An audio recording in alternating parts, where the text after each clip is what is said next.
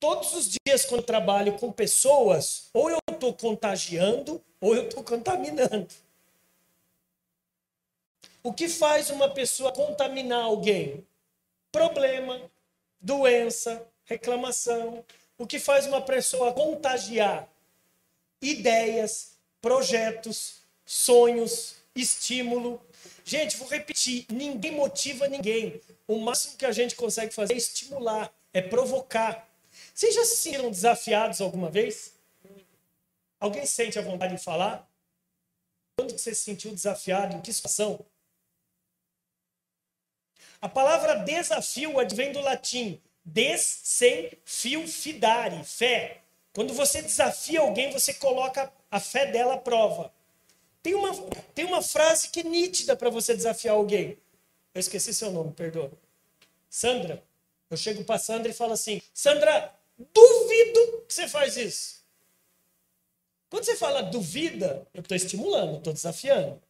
De duas, uma, ela vai fazer assim: pode duvidar. Ou ela vai chegar e falar: duvida? Bate na mesa e fala: então coloca aí no papel.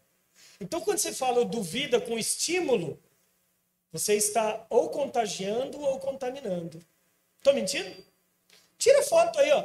Tem três lições de casas aí, ó. Esses três carinhas aí, se depois você está gostando disso que eu estou falando, compra esses três livros. Primeiro da minha amiga de Curitiba, Alessandra Sati, A Liderança Tóxica. Por que pessoas são tóxicas e outras não? Segundo, Garra, da Angela Lee Hort, da Universidade de Pensilvânia.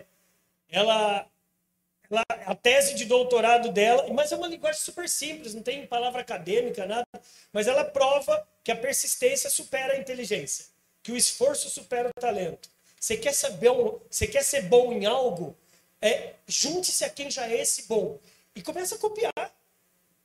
Só tem duas pessoas inteligentes no mundo, a que cria e a que copia melhorado.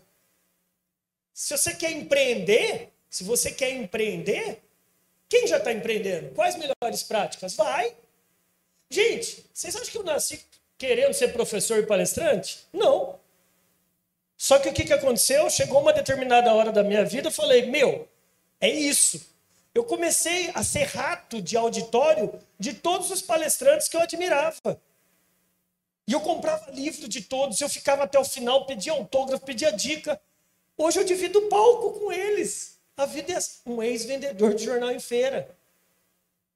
Você quer milagre na sua vida? Seja ele. Pensa nisso.